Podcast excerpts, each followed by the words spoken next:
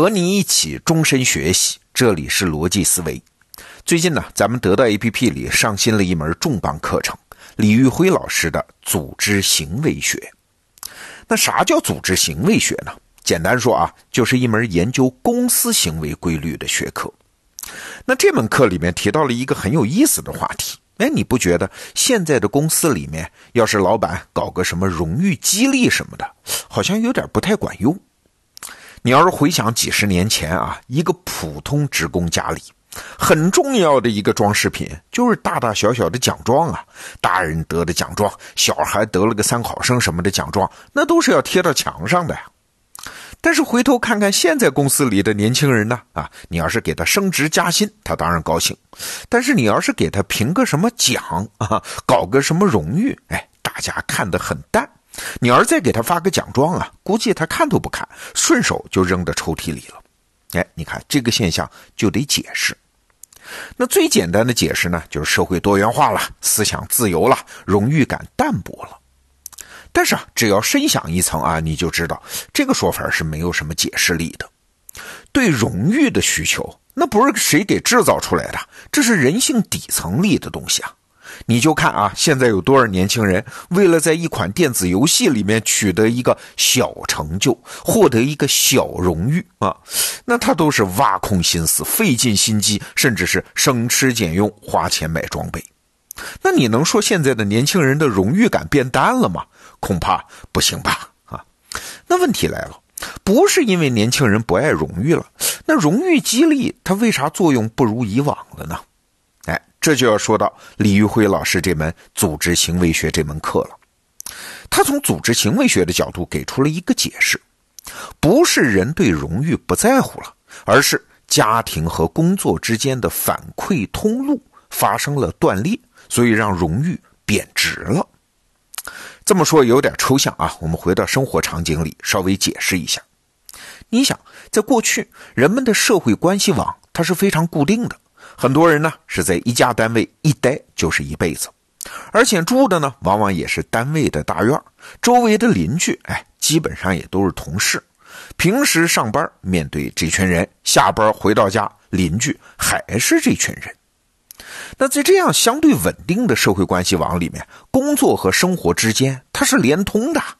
一个人在公司、在单位获得了什么荣誉啊，什么三八红旗手之类的，就会很快通过层层嵌套的人际关系网传递给周围所有的人啊。你得了奖，拿了个奖状回来，不仅家里人知道，周边的朋友、邻居聊天的时候也会不断的念叨你得这个奖啊，祝贺你一下。那这会导致什么结果呢？就是荣誉的作用在一次次的社会关系反馈中被不断放大。但是现在不行啊！你想，一个人一辈子只待在一家企业里的场景，那是一去不复返。就像二零一八年有一份调查就显示，九零后年轻人啊，平均一份工作的时长是十八点五个月，对，平均一年半，九零后就要换一次工作。那家庭呢，就更是隔离了啊！你的邻居大概率不是你的同事，甚至你压根儿就不认识。那你想，你要是在单位、在公司得了个奖，离开公司就没人知道哈，也就不会有人提起。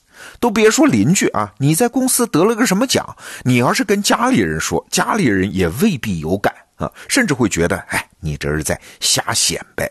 那你看，工作和家庭之间的那个荣誉的反馈通道就断掉了，荣誉就变成了孤零零的、对别人毫无意义的一纸奖状。哎，那可不就作用就不大了吗？那好，既然这是个问题，那站在公司的角度来看，怎么解决这个问题呢？哎，其实啊，搞清楚了上面我们讲的那个病因，解决方案也就出来了。组织行为学这门课啊，就提到了一个理论，叫工作嵌入理论。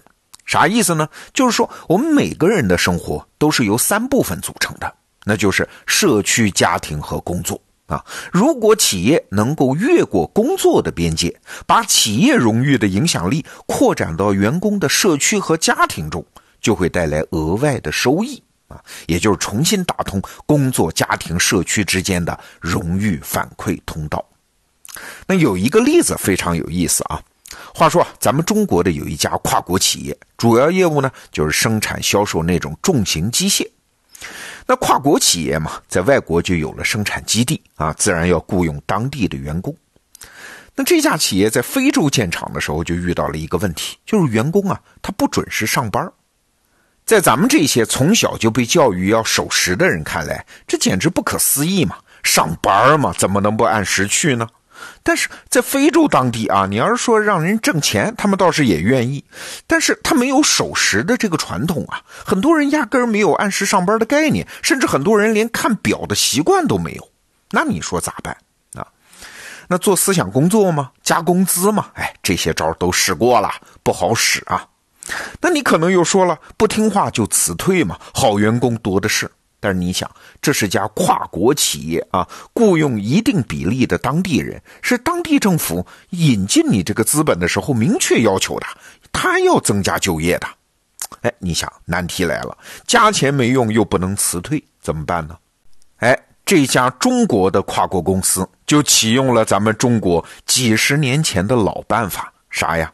评劳模呀，谁按时上班就给谁发奖状。带大红花啊，加钱都不管用，你发个大红花能管用吗？还真就管用。关键是看这个大红花它是怎么发的。这家企业啊，请当地政府领导把奖状送到员工家里去，就是送到他们村里去啊。而且颁奖队伍声势浩大，敲锣打鼓，一进村就四处嚷嚷，恨不得让所有他的邻居都知道。那真是锣鼓喧天，鞭炮齐鸣啊！他们还把劳模的照片放在官网上，厂里还建了一座名人堂，也贴上劳模的照片，请当地的媒体去报道。那经过这么一折腾，刚开始的时候几乎是无人达标啊，大家都不准时上班。但是就在去年，就在二零一八年，这家企业基本上就解决了旷工的问题。你看，思想教育加钱都解决不了的问题，就靠一纸奖状解决了。所以你看，荣誉激励它不是不管用啊，关键是你得会用啊。怎么办？就是把荣誉要嵌入到员工的社会关系网中。当员工之间、员工的家人、朋友、邻居乃至周围的所有人都认同这份荣誉的时候，也就是把荣誉的反馈通道打通之后，荣誉的作用就会被不断放大。其实你想一想，这也符合我们的常识啊。什么是荣誉啊？荣誉就是把一个人从他的周围社会关系网中剥离出来，让他感觉到此刻。他是一个不一样的人，跟他的社会关系网当中的每一个人都不一样，他最独特、最好，这就是荣誉啊！啊那当然，这个网络越大越健全，这个荣誉的感觉就越强烈吗？这个网络越接近于他真实生活的社会网络，这个感觉就越持久嘛！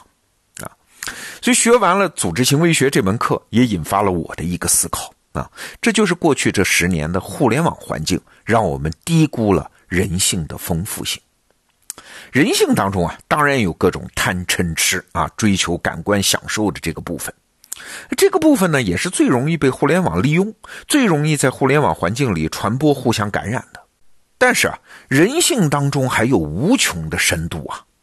就拿快乐这件事儿来说，至少就有四种快乐的来源。第一种呢，就是纯粹的感官享受，这很好理解，不多做解释了。那第二种呢？就是跟别人在一起啊，就是汇入群体之中，那也是会产生快感的呀。为什么人们喜欢加入一个个小圈子呀？为什么被孤立的感觉很难受啊？就是这个道理啊。和一帮人在一起，即使是没事扯个蛋、组个饭局，这种快乐其实非常单纯啊，需求也非常强烈。但是你想，这种快乐，互联网就不能完全的满足了。哎，线下肉身实体面对面的聚会，能给人带来更好的汇入群体的快乐啊！要不怎么网友总要见面呢？这是第二种快乐。那第三种快乐呢？就是我们今天说的荣誉啊！你发现没有？和我们刚才说的第二种快乐，就是汇入一个群体带来的快乐，正好相反。荣誉要起的作用，咱们刚才说了，恰恰是要把人从周围的社会关系网当中剥离出来啊，那种会当凌绝顶、一览众山小的感觉，哎，每个人都会享受，也都有能力享受。关键还是这种感觉，它不能仅仅建立在虚拟的网络空间里，必须要还原到真实的社会关系网络中。这是第三种快乐。第四种快乐呢，就是搞懂一件事儿的快乐啊。一个事儿我原来不懂，我突然就懂了，啊哈，原来是这么回事儿啊，脑洞大开，恍然大悟。那这个时刻我们称之为叫啊哈时刻。那这种快乐也是无可替代的呀。来，顺便说一句啊，咱们得到 APP 其实服务的就是这第四种快乐。那你想，这四种快乐都在人性中并存，都会带来你服务他人、成就自己的机会啊。今天啊，我给你介绍李玉辉老师组织行为学中的这一节课，其实就想说我的一句感想：人性自古未变，人性深度无穷，人性永远在追求新技术条件下的自我实现。所以，如果你遇到一件事儿，让你感觉到，哎，现在这人的人性他怎么变了呀？嘿嘿，你放心，一定不是人性变了，只是因为我们没有把人性深处的那些从来没有变过的东西充分实现而已。好，这个话题我们就聊到这儿，逻辑思维，明天见。